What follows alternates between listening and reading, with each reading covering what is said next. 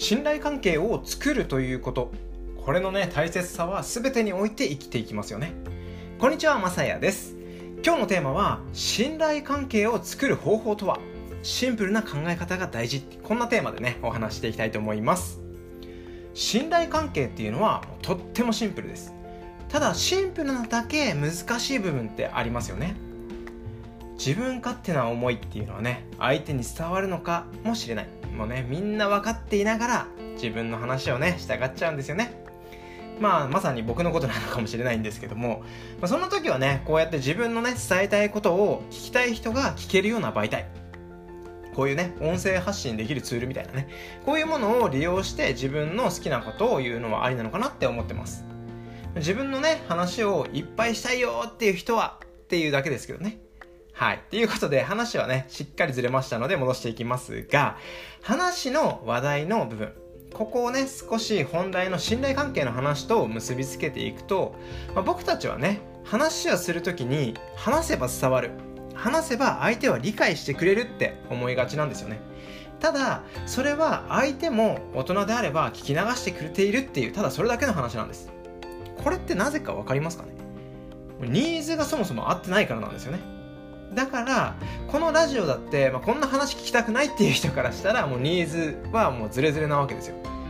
逆に言えばお得な話とか有益な話とかね、まあ、こういうのだってあると思うんですけどもこれも同じく相手にとってお得であればとかね有益であればっていうだけの話で捉えてもらえない可能性だって高いんで結局ね同じ話ですよここも。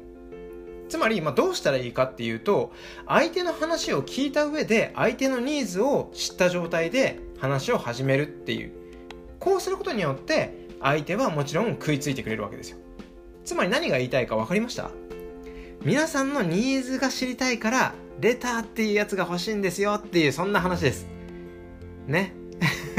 まあまあまあね、レターはさておきなんですけども、まあ、話を聞く側のこと、これもね考えずに一方的な価値観を押し付けてこそね何て言うんですかねもう聞いていて辛い話はないですよね。ここの部分に関しては。そうなると信頼関係なんてできるはずはないんですよね。ここの空回りってやっぱりね僕も若かりし頃は分からないでやっぱり仕事していたんだなってこともね今になってやっと分かるような話です。そしてまあ聞くだけでね終わるっていうわけではなくてもちろん話をこっちからもしないと人間関係なんてできませんよね。今度は話す側に立ってのお話なんですけども一番の信頼関係に必要な部分っていうのは何なんだろうと。そう。これが自分のことを分かりやすく相手に伝えるってここなんですよね。どんな話を聞いたっていうのも誰に〇〇の話を聞いたっていうこのつまり誰にっていう部分ここが実はね強かったりするわけなんですよ。まさやのラジオでこんな話を聞いた。これをね思ってもらえるってことはもう本当に嬉しいことですよね。つまりこの人は一体誰なんだろう？どんな人なんだろうっていうところ。ここをね思ってもらえるような状態にしておくことが大切ですよっていうことなんです。キャラクターはどんな感じなんだろう？どんなスキルを持ってる人なんだろう？そしてこの人は自分にとって得はある人なのかっていうね。